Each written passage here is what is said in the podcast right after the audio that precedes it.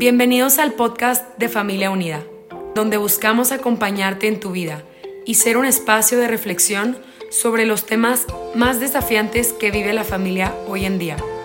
Nuestra misión es acompañar y fortalecer a las familias, ofreciendo medios de formación y consultoría. Gracias por permitirnos llegar hasta ti. Confiamos en que cada episodio será una oportunidad de aprendizaje y reflexión personal. Las opiniones aquí expresadas son exclusivas del autor y no representan la postura de Familia Unida Internacional. Bienvenidos a este tercer episodio del podcast Acompañándote en tu vida de Familia Unida.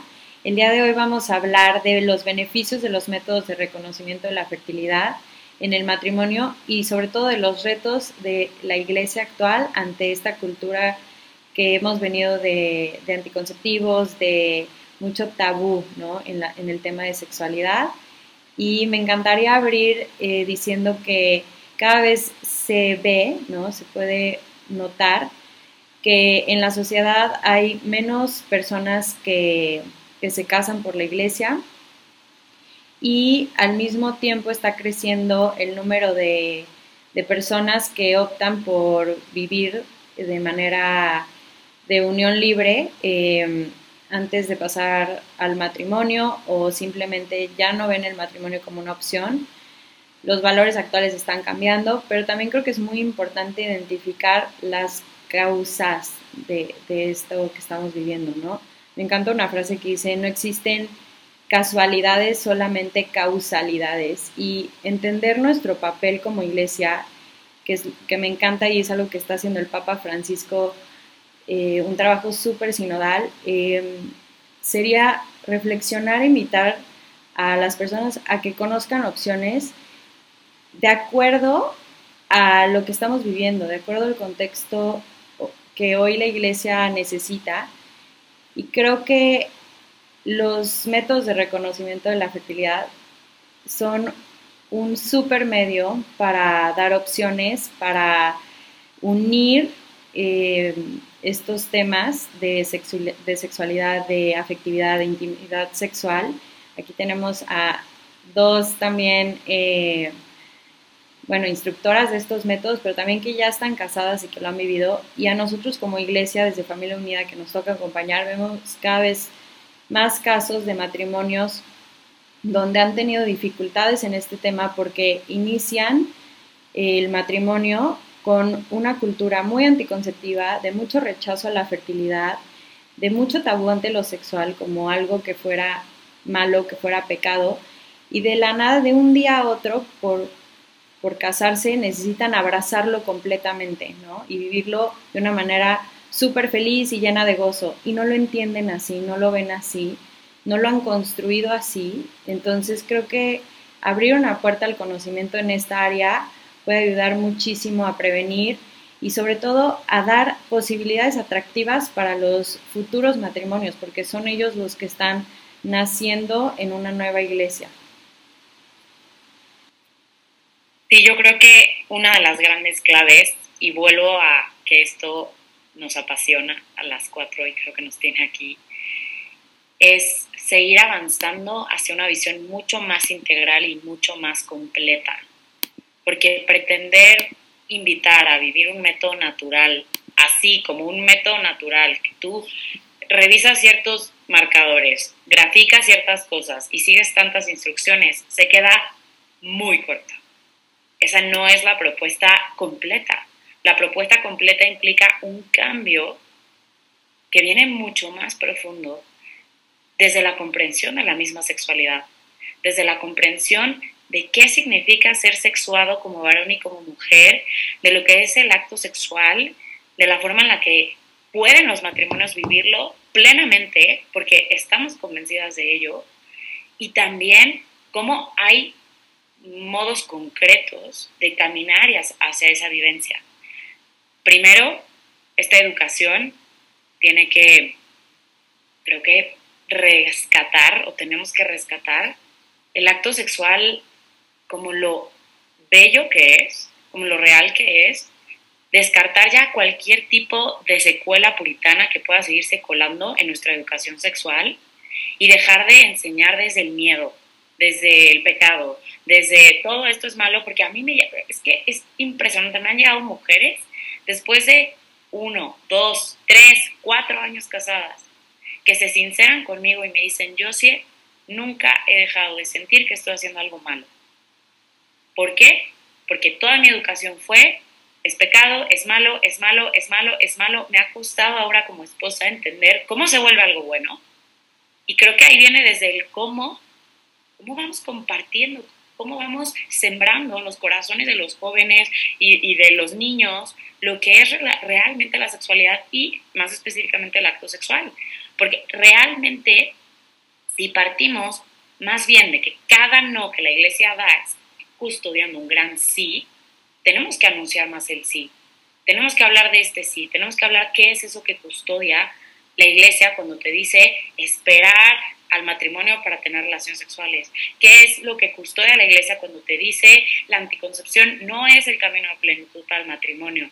Fractura la naturaleza propia de la relación sexual que está llamada a unir y a dar vida potencialmente, ¿no? Porque eso no, no es a la iglesia a la que le conviene que lo vivas, es a los esposos, es a cada uno de nosotros. Realmente los frutos, los beneficios, los, las transformaciones se dan dentro. Ahora bien, también es importante no pensar que el método natural por sí solo te va a dar todo esto, ¿no? Que a veces también como que cometemos ese error. Y yo escucho a veces quejas, es que a mí me dijeron que esto iba a arreglar mi matrimonio. No, no, no. Tu matrimonio no se va a arreglar porque uses un método natural. No, es todo un camino y por eso hablo de una educación mucho más integral.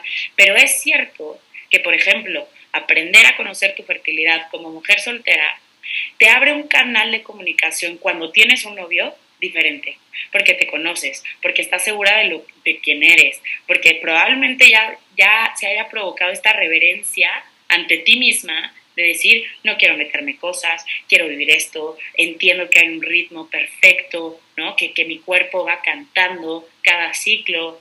Después, en el matrimonio, seguramente ustedes lo han visto, a mí me asombra, bueno, un paso antes, en, en el compromiso, como las sesiones de aprendizaje abren canales o abren temas que muchas veces te das cuenta que entre los mismos novios a punto de casarse no, se han animado a tocar o no se han atrevido a tocar de ciertos tabús, de paradigmas, de miedos, em, de todas, no sé, como muchas carencias que hay en la educación sexual y se abren canales de comunicación padrísimos, se teje una intimidad maravillosa cuando lo saben aprovechar y cuando se involucra el hombre. Esto tenemos que decirlo, ya cuando hablamos de matrimonio, o sea, como método de planeación familiar, es vital. ¿Y qué decir en el matrimonio? Yo gozo, gozo esas sesiones en las que veo cómo los esposos, tanto los que están buscando el embarazo como también los que están batallando, porque esto, y ya no me quiero alargar, pero también es bien importante, la fertilidad finalmente es un don.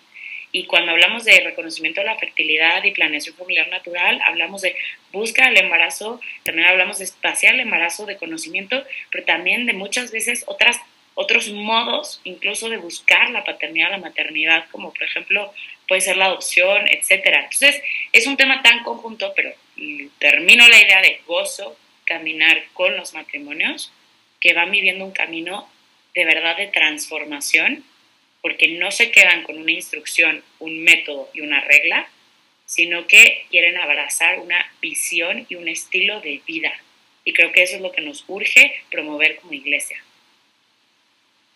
Sí, y a lo que decías, yo creo que es como importante em, acompañar a los matrimonios porque al final es como este miedo al embarazo. O sea, a mí la frase, ¿cómo te estás cuidando? Como que últimamente me ha hecho mucho ruido. Em, ¿Cuidando de qué? O sea, como, como si un bebé fuera un, ¿no? O sea, lo peor que te podría pasar. Y al final en el matrimonio, eh, creo que vivir eh, de la mano de los métodos naturales te ayuda mucho a entender como el don de la vida, ¿no? Y el don de lo que es un embarazo, porque todas nosotras hemos acompañado a parejas que llevan años eh, intentando tener hijos. El, el, dolor que hay en la infertilidad es algo eh, tan grande que como que ya que vives eso, ya no puedes echarte ese comentario de, ay, no, cuídate así, ¿no? A mí me, me pasa que digo, ¿cómo que cuidando? ¿Cuidando de qué? O sea, no, no es no sé, es, entender también que eh, un hijo es un milagro, es un don y que, y que es algo que hay que vivir como, no sé, como día a día, o sea, no lo podemos planear. Tú no planeas cuántos hijos, ni en qué momento, ni en qué mes, ni qué día van a llegar. Tú lo vives como un regalo y, y es también entender que así es el matrimonio, porque los hijos llegan, pero pues también llegarán las crisis y todo es, pues, vivirlo de la mano de Dios y, y sin querer planear, ¿no? Y tener todo bajo control. Y creo que mucho de esto, o sea, ahorita que decías, ¿no? Lo de cómo te estás cuidando y así, responde mucho a la, a la cultura del descarte y a la cultura de la muerte, ¿no? Que nos ha, o sea, que venimos, o sea, que la misma iglesia ha identificado tan real desde ya varios años, ¿no? O sea, no estamos hablando de que esto fue, no es algo que nos acabamos de dar cuenta, que tenemos una cultura, más allá de la cultura anticonceptiva, es genuinamente una cultura de la muerte y una cultura del descarte, ¿no? Donde el otro solamente vale por cuanto me es útil, ¿no? Y Em, en lo, o sea, yo cuando trabajo con parejas que se van a casar, en cursos prematrimoniales y tal, eh, hablamos mucho de esto, ¿no? En, cuanto a paternidad responsable, claro que hay que, o sea, o sea, somos libres de decidir el espaciamiento de nuestros hijos y de trabajar por ello, pero no es algo que nosotros decidimos solos, ¿no? Entonces es, podemos, o sea, sí decidimos en un, en un discernimiento, pero también con la conciencia de que pues siempre puede llegar un hijo, ¿no? O sea, eh, y también me parece que es dentro de este sentido también en el que tenemos que justo llegar a más, ¿no? O sea, que no se vea esto como un... Eh, es que es como anticoncepción permitida por la iglesia, ¿no? Porque yo he escuchado eso, ¿no? De que es que esto sí nos deja la iglesia, ¿no? Para no tener hijos. Y es como, es que eso no es lo que es eh, el reconocimiento de la fertilidad. Lo que es el reconocimiento de la fertilidad es conocer tu cuerpo, conocer el regalo de tu sexualidad, conocer el regalo de tu fertilidad y poderla vivir de una manera informada y donde puedas tomar decisiones informadas.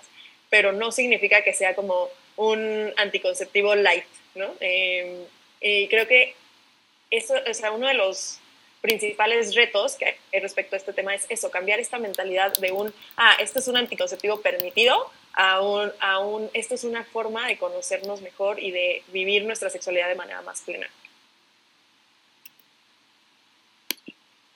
Totalmente, totalmente. Es increíble escucharte hablando, Martita, pero coincido el cambio de lenguaje, o sea, este cambio de mentalidad empieza, o sea, va incluso llega hasta un cambio de lenguaje, como decía Jimena, ¿no? Reconociendo que es lo último que agregó en cuanto a lo de la paternidad responsable, la conciencia y la reverencia ante el don de ser co-creadores y ser también coeducadores, porque finalmente no consiste solamente en tener un hijo, ¿no? Sino después todo el trabajo que implica acompañarlos y pues si compartimos la fe de regreso al cielo, ¿no? Que es la meta última de la paternidad, ya sea que los hijos sean biológicos o espirituales, ahí es donde también tenemos que llegar. Y bueno, bueno, me encantaría seguir hablando de este tema. Creo que es riquísimo escucharlas y lo que dijo Jaime, yo creo que no puedo resumir mejor como la visión con la que estamos viviendo, ¿no? O sea, cuidarnos del amor más grande, de la misión más grande, como me encanta la palabra de reverenciar, ¿no? Es como este miedo, pero no miedo, sino temor, el que deberíamos de, tener, pero a, a la importancia que tiene y nuestro rol, ¿no? Y, bueno, para ir cerrando, eh, los invitamos a, escuchar el siguiente episodio. Estaremos hablando de la necesidad de una atención adecuada, de una atención con estos lentes, con esta perspectiva del el reconocimiento de la fertilidad y la necesidad también de seguir educándonos en estos temas. Entonces, los esperamos en el siguiente capítulo.